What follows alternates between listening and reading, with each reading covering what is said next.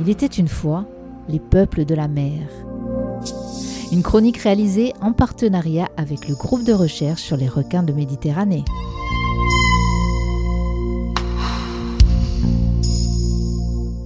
La mer aussi a ses icônes. Priona Seglauka, par exemple, est l'une d'entre elles.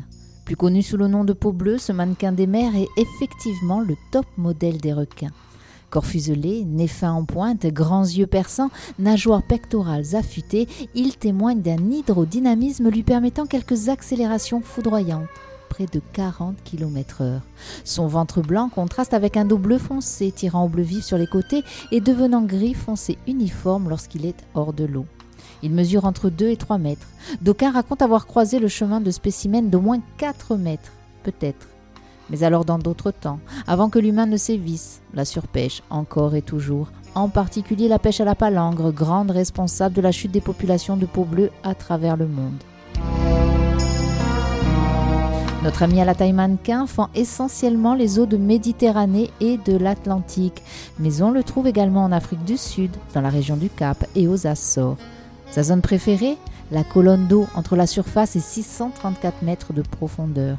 Les sujets les plus jeunes, eux, évoluent solitaires ou en petits groupes à proximité des côtes. C'est là qu'ils chassent, loin de leurs aïeux qui voient en eux d'éventuelles proies.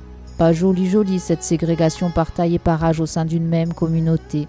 Sinon, le pot bleu est friand de crevettes, de calmars, de poissons et de crustacés. Mais attention, il lui arrive d'agrémenter ses repas d'oiseaux ou de cadavres de mammifères marins. On l'a également accusé d'avoir voulu goûter à la chair humaine, ici même notamment, près des côtes corses, vers Propriano.